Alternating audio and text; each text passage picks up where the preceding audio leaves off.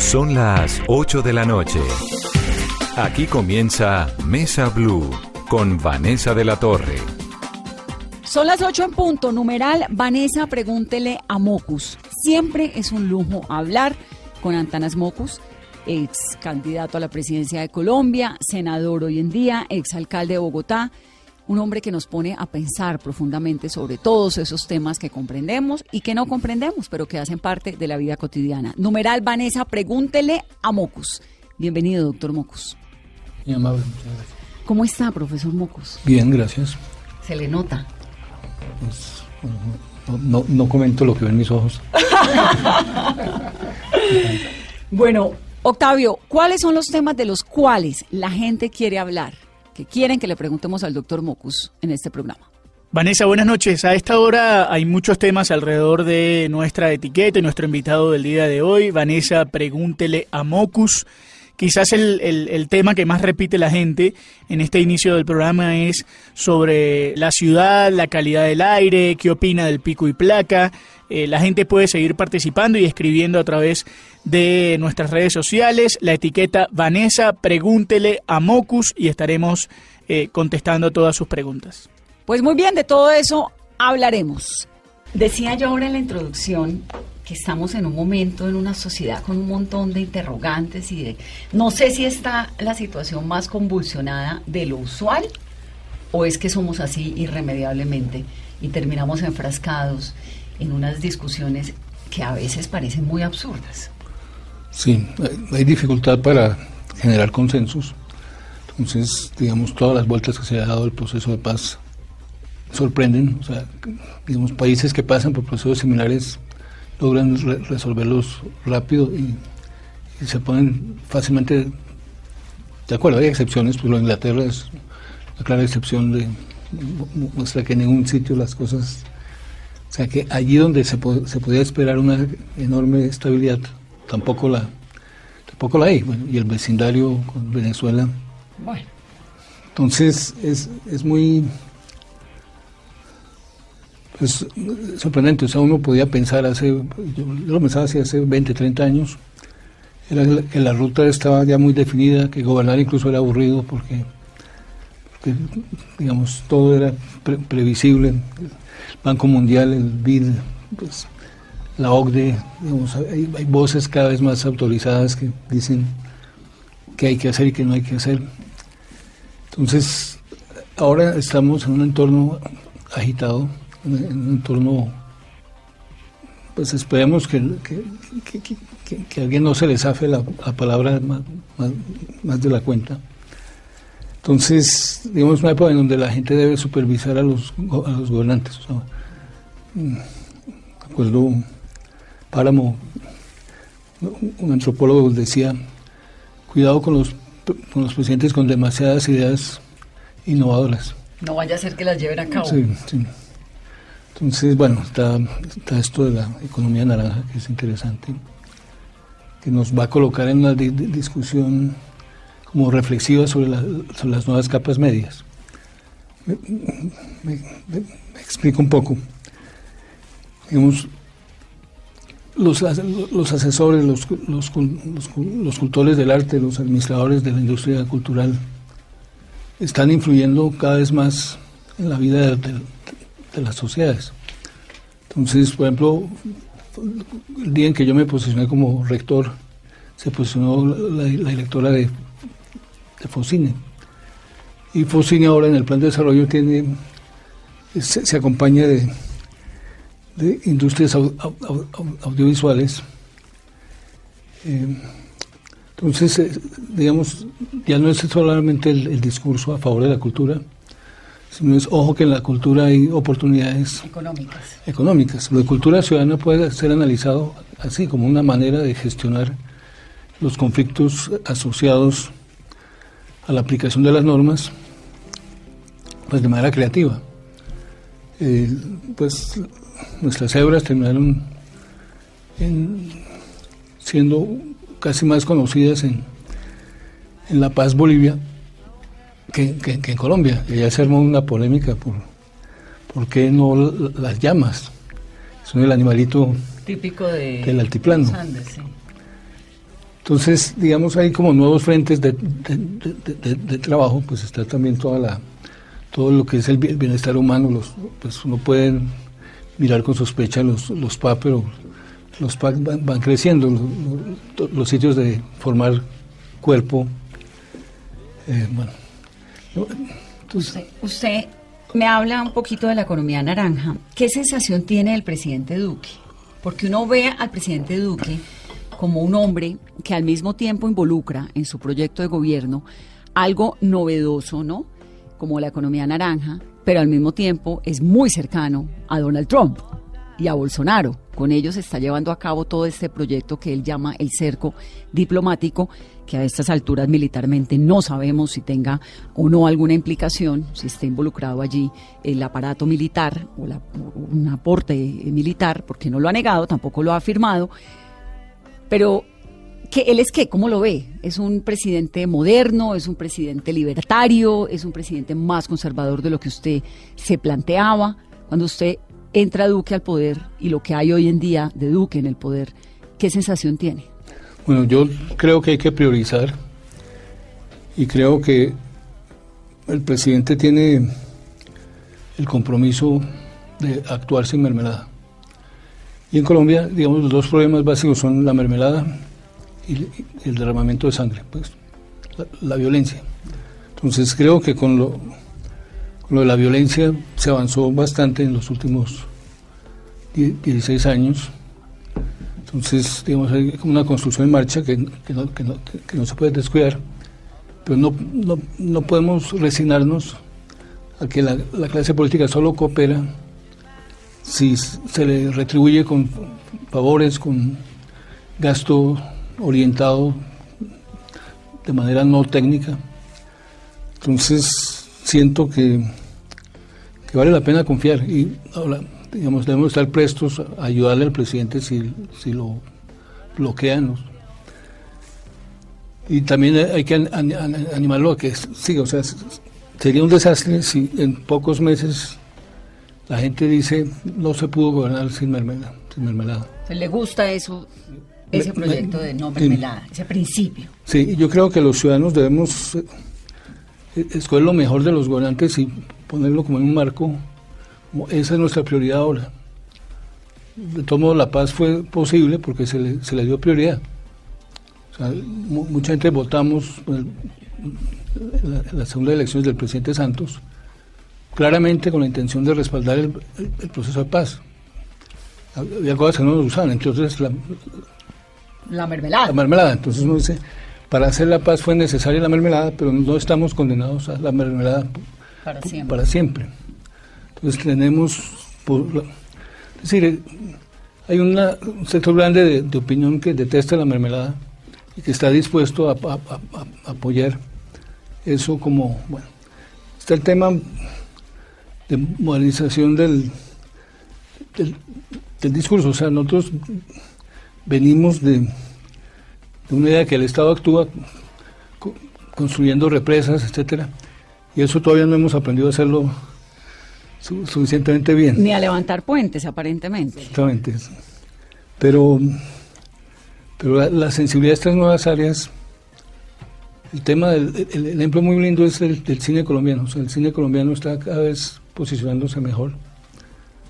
Y bueno, hay una época en donde uno, pues, cine colombiano tocaba verlo por sentido del, deber y por solidaridad, pero... Sí, ya no, ya es porque es bueno. Sí, entonces... Em, y está todo el tema de, educación, es decir, el, el tema de, las universidades es, fue muy interesante, todo, pues fue costoso, pero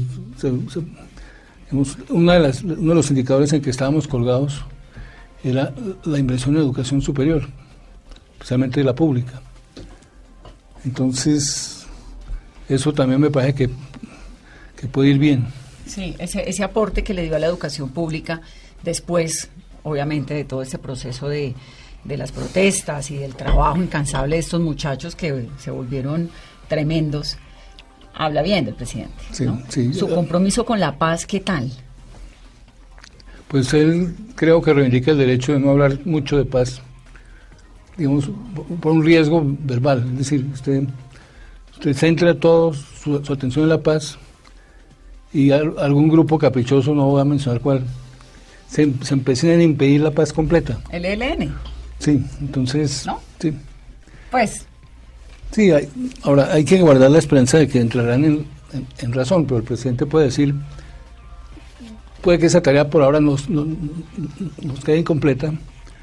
Hay un tema de capacidad institucional y capacidad tecnológica, o sea, las FARC, pues, las FARC hicieron la paz en parte porque el, el Estado tuvo la fuerza suficiente para mostrarles que si seguían por ese camino, por, el camino por el que venían, pues no, les iba a ir bien.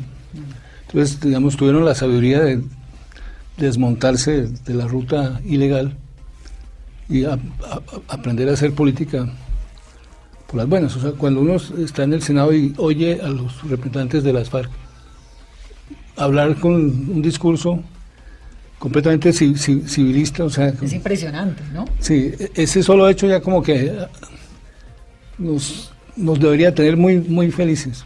Como sociedad. Sí. Sí, a mí me impresiona un montón, tengo que decirle, ver a Pablo Catatumbo ayer que estaba en la JEP, Timochenko estuvo aquí sentado en esta cabina, me impresiona un montón.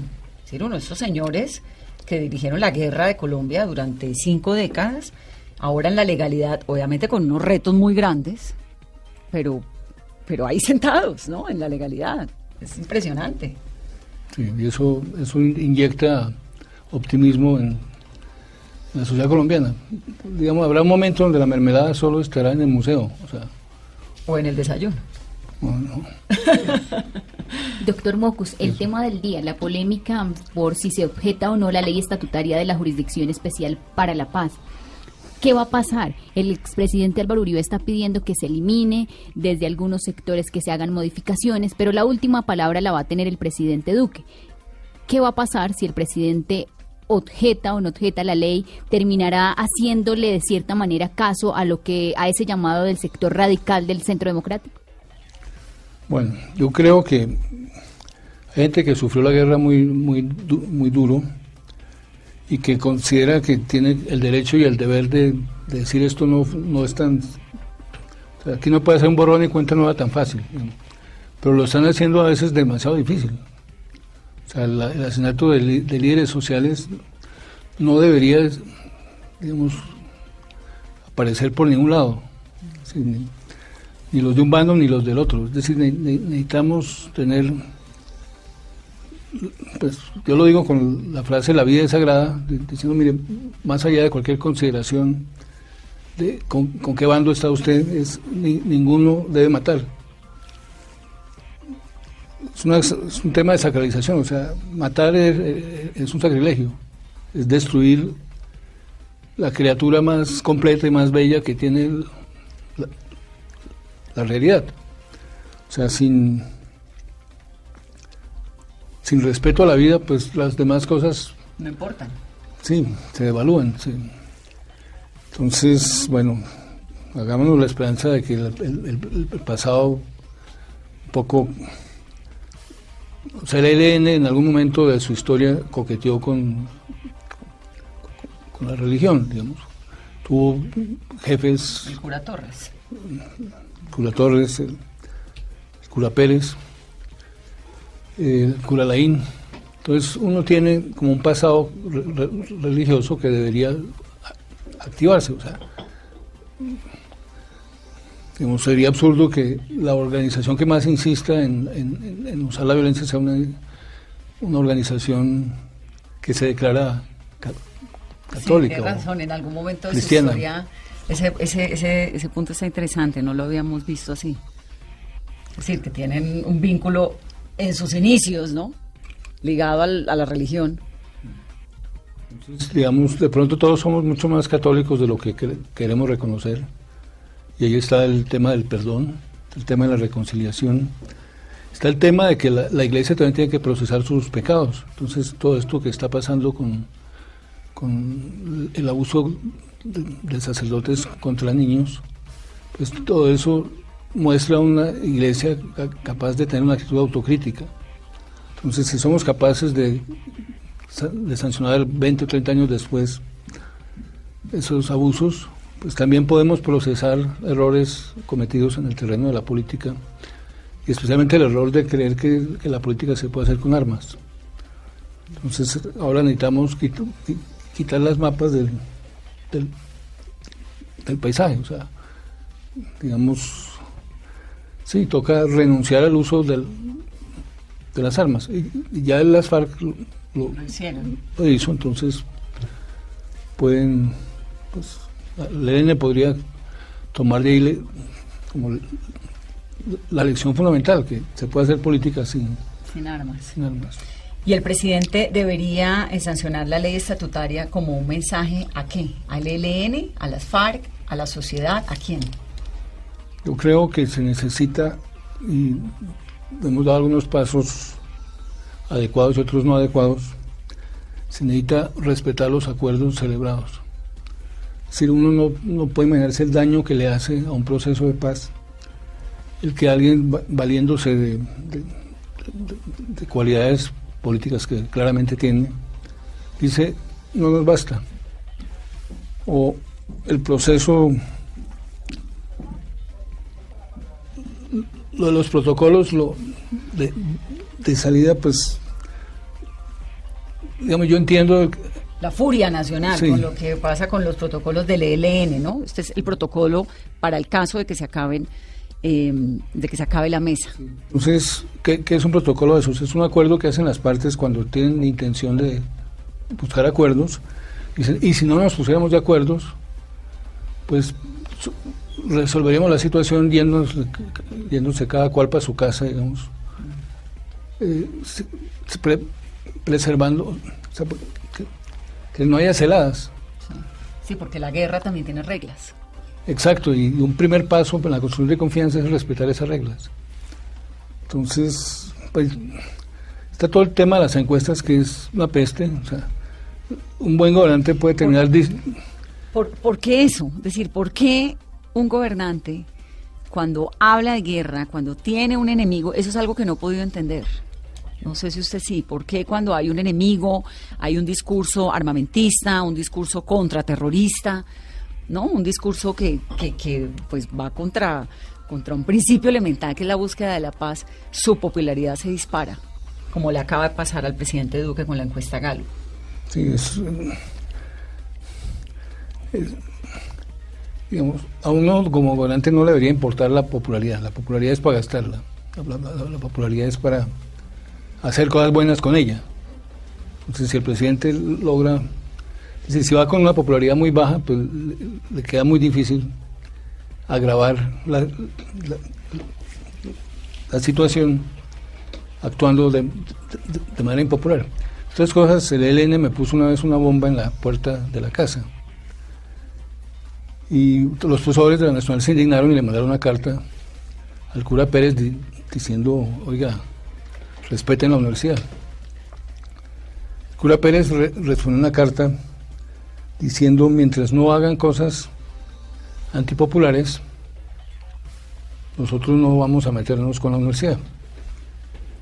Em, y yo utilicé muchísimas veces la, diferencia entre impopular y antipopular. Antipopular es lo que va contra los intereses del, pueblo. está, todo, está toda la pregunta de de quién juzga si algo es es merecedor de, del adjetivo impopular o a ver cómo lo digo ¿Cuál es la diferencia entre impopular y antipopular? Pues, los impuestos son típicamente impopulares, pero no son antipopulares. O sea, si usted quiere hacer una política de equidad, tiene que poner impuestos. Tiene que poner impuestos, pero, pero entonces,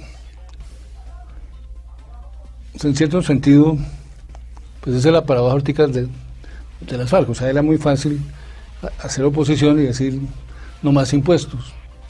Pero se, sacan las cuentas de lo que vale el plan de, desarrollo y entonces o no lo vamos a cumplir todo o nos va a tocar encontrar alguna manera de recaudar mejor los impuestos establecidos. Bueno, digamos, alguna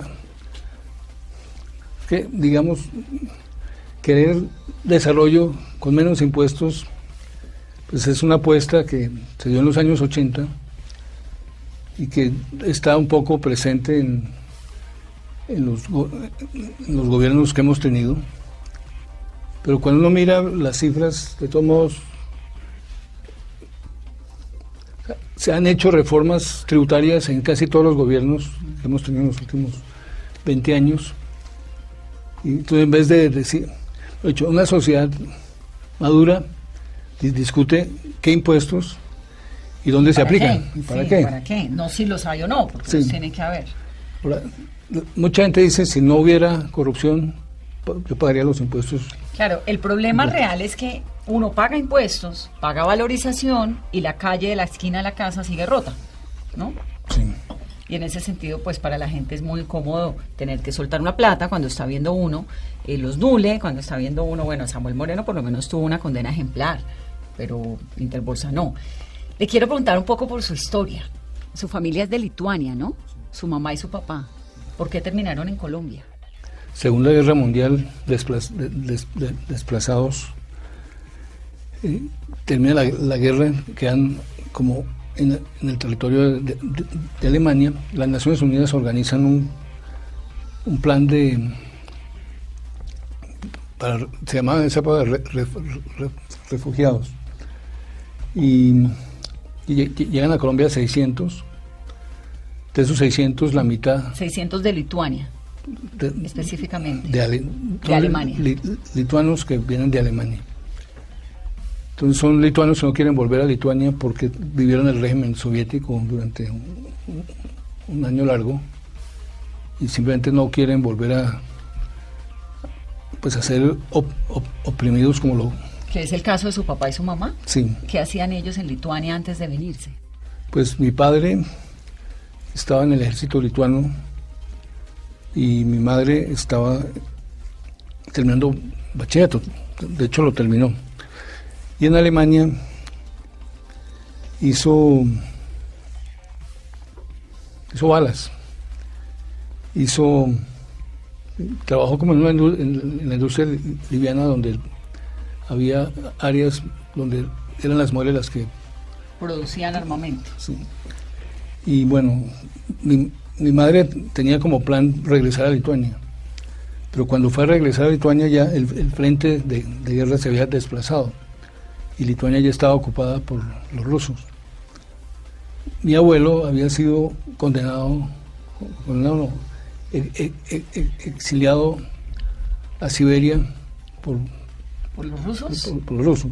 ¿A los campos de trabajo en Siberia? Sí, Entonces le tocó una vida muy dura. Claro. ¿Y por qué lo mandaron a los campos de, trabajo en Siberia? Esto es lo más frío que hay en la Tierra y era lo que aplicaba el régimen de Stalin para los cuasi traidores a la patria, ¿no? Los crímenes más horrendos. Sí. ¿Por qué? ¿Qué hizo? Bueno, el primero, él estuvo en Leningrado cuando se dio la Revolución Rusa y se quiso comprometer políticamente y cometió un error.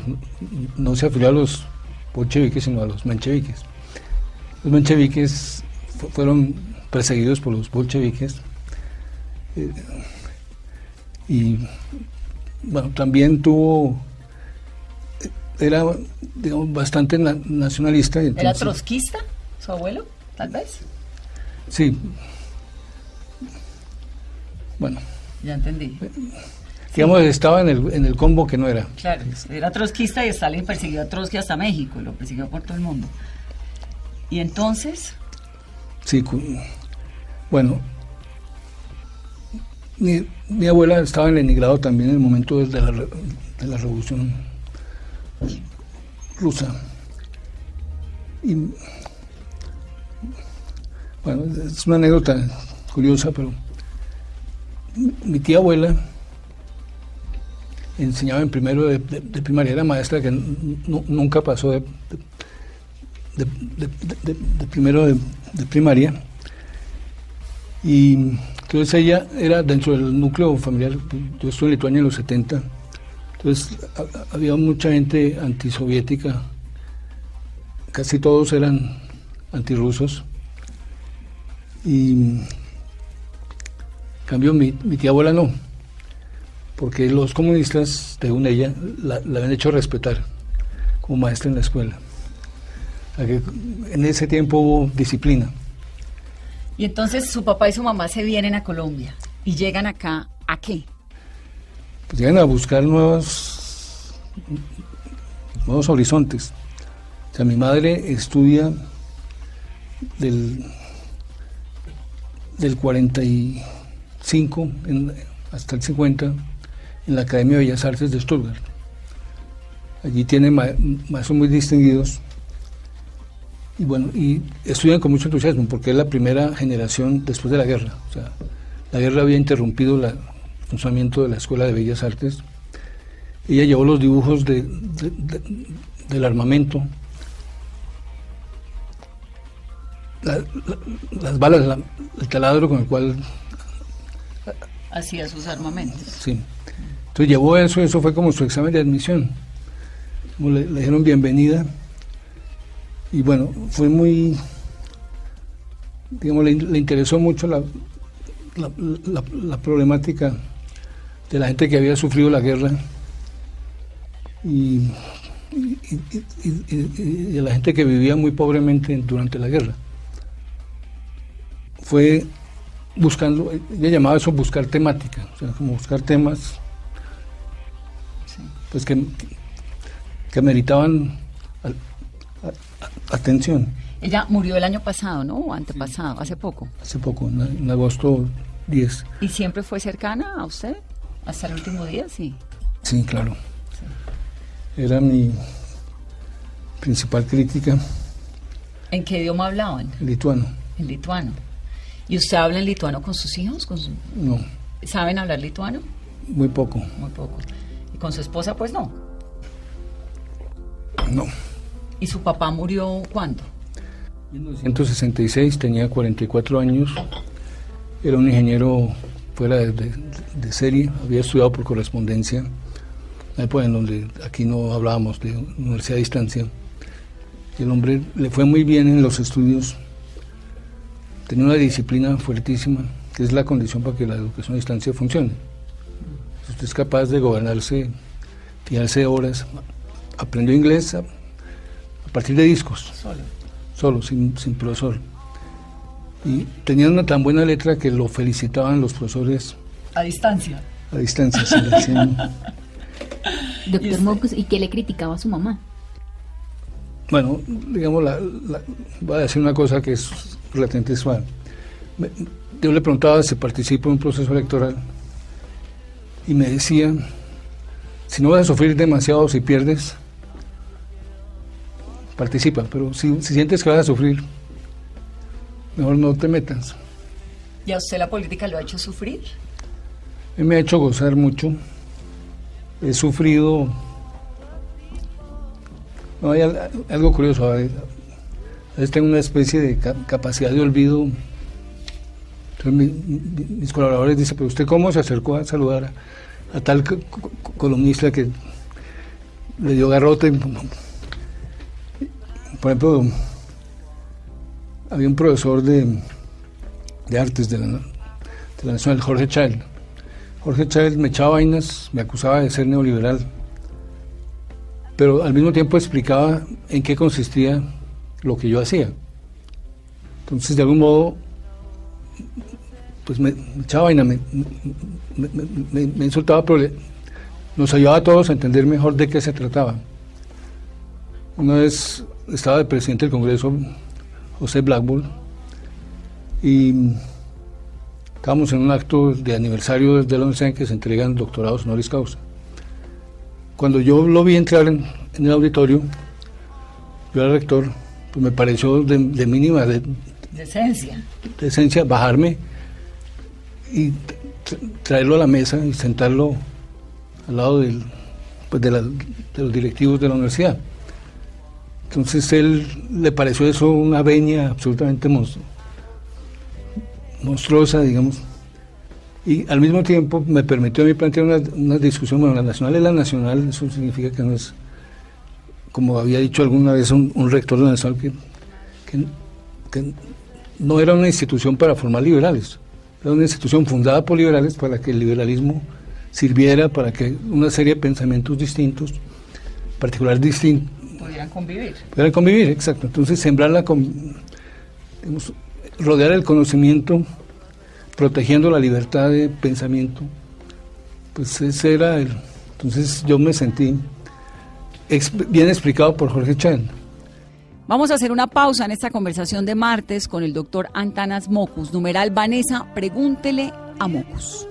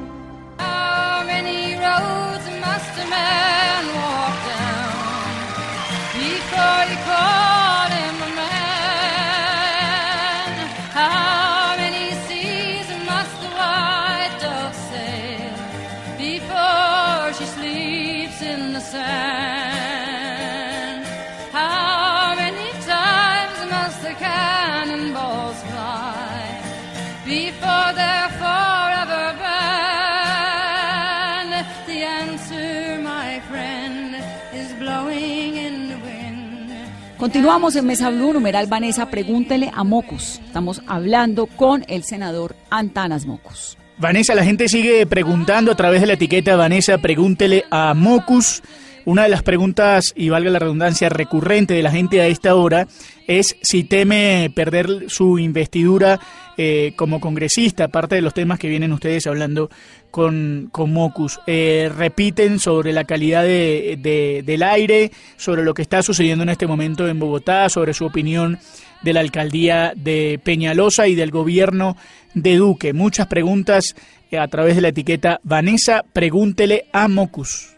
Usted, doctor Mocos, pues es que siempre hace ¿no? estas cosas que resultan siendo muy polémicas. Lo que hizo la Universidad Nacional como rector, que le mostró la cola literalmente a los estudiantes que no lo dejaban hablar. Y el día que se posesionó en el Senado, ¿qué fue lo que pasó, Carolina, ese día? Vanessa, ¿qué sucedió el 20 de julio de 2018 durante la instalación de las sesiones del Congreso de la República? El senador Antanas Mocus se bajó los pantalones y según dijo en ese momento era porque no se estaba respetando y no se estaba escuchando el discurso del presidente saliente del Senado. ¿Se, se arrepiente? ¿Usted qué, le pasa por la cabeza cuando hace esas cosas, doctor Mocus? Bueno, yo he trabajado ciertos autores de la, de la sociología francesa que hablan de la violencia simbólica. Y básicamente la, la, tesis que he hecho mía es que a veces no hay manera de resolver los problemas por vías ordinarias, nos toca buscar alternativas. O sea que lo volvería a hacer, doctor Antanes. No, yo había dicho que no volví a hacerlo. Después de 25 años volví a hacerlo. Una vez en 25 años no es muy grave. Bueno, depende de... Pero... O sea, yo, digamos, una de las cosas que detesto del, del, Consejo del Congreso es cuando uno empieza a, charlar y no oye el que está hablando. eso, me parece como el... De toda la vida. Sí. Uno no escucha, pero es que esta es una sociedad donde la gente no se escucha. Por eso hay que ponerle remedio. Entonces, ahí, vamos, no lo hemos patentado, pero... ¿Pero lo repetiría? No, pues no creo, es decir, tendría que inventarme algo distinto. ¿Cómo qué, doctor? No, no pues hay que pensarlo. Pues, Además, eso debe salir así como automático. No es algo que usted planee. Sí, no, No, es premeditado. Para nada. Bueno, dígame una cosa. El Consejo de Estado está eh, a portas de, fallar el proceso suyo de corpovisionarios, ¿no? Que podría tener unas consecuencias en su, en su curula en el Senado. ¿Qué va a pasar con eso? Pues yo tengo tranquilidad técnica, digamos, por el lado del, del, derecho. Entonces... ¿Confía en que no va a perder su investidura? Confío en que no va a perder mi, investidura. O sea, de, de hecho, tengo textos donde discuto si uno debe buscar una investidura para hacer mejor la tarea de cultura ciudadana o no. Y mi, mi, mi- mi decisión fue, necesito la investidura. Entonces, di- digamos, en mi equipo hay algunos miembros que me dicen senador y que ayudan a recordarme la investidura que tengo. Ahora, ciertas, ciertos comportamientos no cuadran con la investidura. ¿Como cuáles? Bueno, tal vez el de bajarse los pantalones está en el límite. Entre otras, en el pero, momento... pero está bien que lo reconozca. Sí. Y además se ríe, ¿no? Sí, me río, pero podría terminar llorando. Claro, pero en su momento tiene que haber sido hartísimo, ¿no? Da uno angustia, ¿o no? Es raro porque... O sea, yo no sé quién le ayuda a uno, pero alguien le ayuda. Entonces, eh, pues mi mejor amigo dice es que tengo una suerte infinita. Por ejemplo, en, en lo- la bajada de pantalones en el, en- en el Congreso, eh, pues yo no me había posesionado en el momento en que cometí la transgresión. Claro, habían podido quitarle la curul, Sí. O- no o dejarlo posesionar. Sí, entonces hay una, una investigación disciplinaria en marcha de- dentro del Congreso.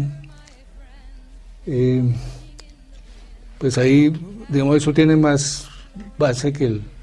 que- que- que- Que lo de corpovisionarios. ¿Le preocupa Sí. más esa que la- esa investigación que la de sí, corpovisionarios? sí. Ah, interesante. Doctor Mocus, hablemos de seguridad. Usted hizo un trabajo muy impresionante durante su tiempo en la alcaldía de Bogotá con la implementación de la ley zanahoria, con el control de armas y ahora el debate en el país, pues porque la semana entrante el presidente tiene que eh, esclarecer la normativa de la posesión de las armas. Supongo que su posición es que un ciudadano no tiene por qué estar armado, ¿no? Exacto. sí. ¿Por qué? Digamos, ¿qué le responde al que dice, mire, es un derecho mío protegerme a mí, proteger mi seguridad en lugares donde el Estado no está siendo presente o cuando el Estado no me garantiza la seguridad? Yo que soy una ciudadana de bien, que no tengo ningún antecedente, ¿por qué no puedo tener un arma? Bueno, digamos porque las armas tienen sus profesionales. O sea, hay gente que consigue las armas, se entrena para usarlas y eso termina muy fácilmente en, en paramilitarismo. Ahora, yo no, no recomiendo que la gente se, se defienda mejor dicho, es una pelea de, de tocha y guayaba madura entre un tipo que lleva 20 años a- a- asaltando, secuestrando, etcétera, y un ciudadano ingenuo que se compró un, Un revólver. sí, un revólver. Em, pues mi madre, un piloto de los que vuelan en, en- en los llanos, le consiguió un, un arma. Fue muy chistosa. Mi, mi madre, cuando, pues en esa época, a Australia y, estaba encartada con el, con el arma. ¿Su mamá tenía arma? ¿En su casa había armas? Ha- había un arma. ¿Siempre? No, Porque ahorita nos estaba contando que ella trabajaba haciendo armas. pero en Lituania. Cuando llegó a Colombia, ¿en su casa había armas? Bueno, le, le- le- le iba a contar cómo el arma se, se fue, no cómo llegó. Pero llegó Había. piloto. Era un arma la más pequeña, o sea, bala U. Y mi, mi madre fue a viajar a Australia y organizó una comida con un amigo psicoanalista, con, conmigo, los tres. Entonces, yo le, entregó el arma al psicoanalista y le dijo, usted la tira a un río, usted la, la- desaparece. Y el psicoanalista aceptó el encargo. Mi madre no me dejó a solas con, con el arma. Ahora, hubo una vez en que ella fue prácticamente secuestrada por, por un par de artistas un poco borderline, o sea, como que vivían extrañamente, digamos, en un barrio de Caracas que se llama Petale. Y la, yo, no, yo no supe de, la condición en que estaba ni yo le sino como seis meses de, después. después. Y confieso que en ese momento pasó por mi cabeza el deseo de matar. ¿A quienes tenían a su mamá? Sí. Estaba secuestrada en Venezuela, ¿por qué? por un negocio, o sea, yo le hice una exposición en Medellín, allí con, con los estos artistas, y estos artistas le pintaron cholitos en el aire, como, como se dice en Venezuela. ¿Y ella se fue a parar Venezuela? Sí. Entonces, bueno, fue para mí una experiencia compleja porque pasé por el, por el deseo de matar.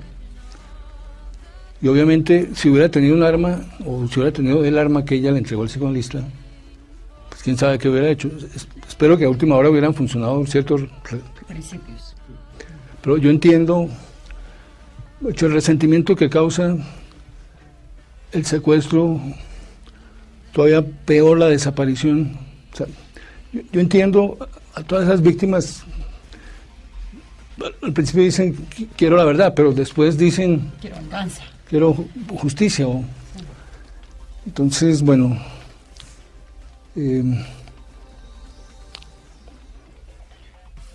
sí, ahora hay en una de las obras de ella que se llama Insomnio, hay una bala colgada en medio de objetos que suenan, es una especie de, poco parecido a las camas de Felisa Burstein.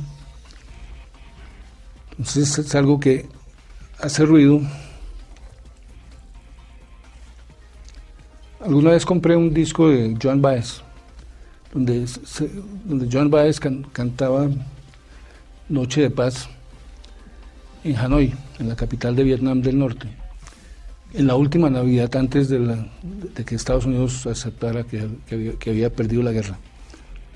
Yo puse ese disco con, con alto volumen, pues tenía como 17, 18 años, y se oían los bombardeos y la voz de ella acompañada por voces de vietnamitas.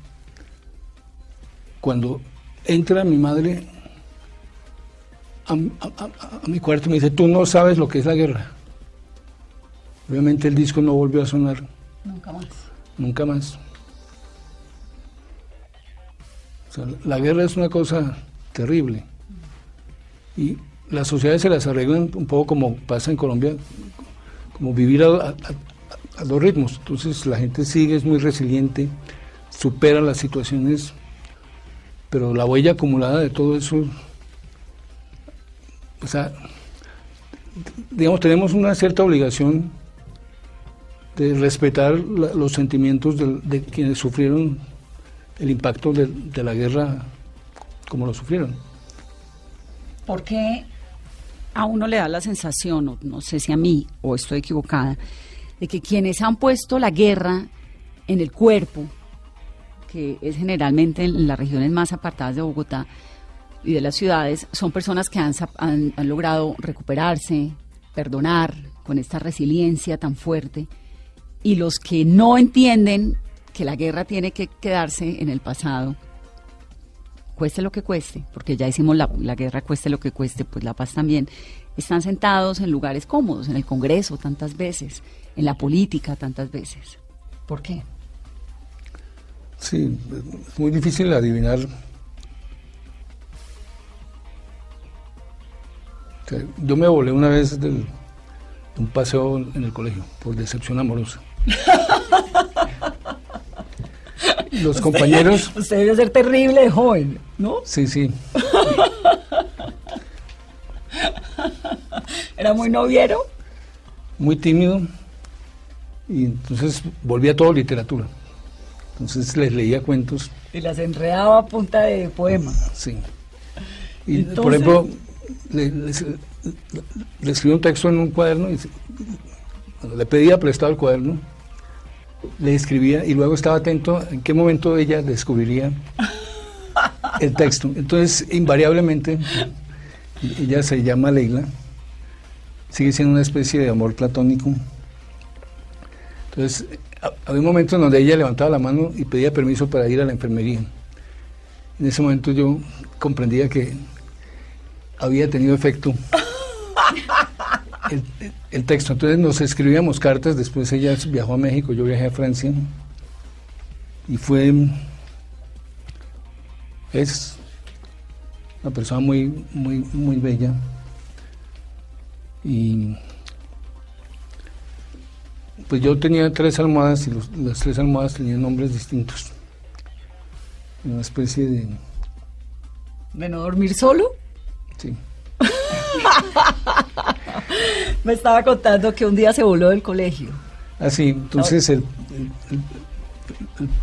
profesor que me buscó y me encontró después de que yo corriera unos 12 kilómetros entre Siachoque entre, Tunja y Siachoque el profesor que me, encontró pues se, vino en el bus de- de- de Siachoque a Bogotá conversando conmigo y bueno, me entendió, me comprendió, me consoló, etcétera. Y cuando íbamos entrando a Bogotá, me dijo, yo tengo el, el deber de proponer un castigo por lo que usted hizo. Yo no tenía en mis planes ningún castigo, pero no, no tuve el ánimo de protestar porque claramente una vez planteado el problema, pues sí debía haber castigo. O sea, la mitad del curso había perdido la oportunidad de conocer a Cerías Paz del, Paz del Río y habían corrido angustiadísimos por la montaña pensando que yo podía hacer alguna locura. Entonces fui, fui castigado tan, tan eficazmente y con tanto amor que, que me tocó aceptar el castigo completico. ¿Y cuál fue el castigo? ¿Cuál fue el castigo? El castigo fue expulsión por dos días del colegio. Y usted feliz, obvio. No, no. Yo era un alumno del 5 en todo y cualquier. Salirme del 5 era doloroso, era grave. Era capaz de llorar por una mala nota. Era un nerdo también. Doctor Mocus, ¿cómo está de salud? Pues bien, a ratos titubeo en el lenguaje. Es. Pues cuando chiquito también tartamudeaba. Eh, bueno, a veces la gente me dice, no lo diga porque la gente se, ha acostumbrado a, escu- a escucharlo. Eh, pues es un achaque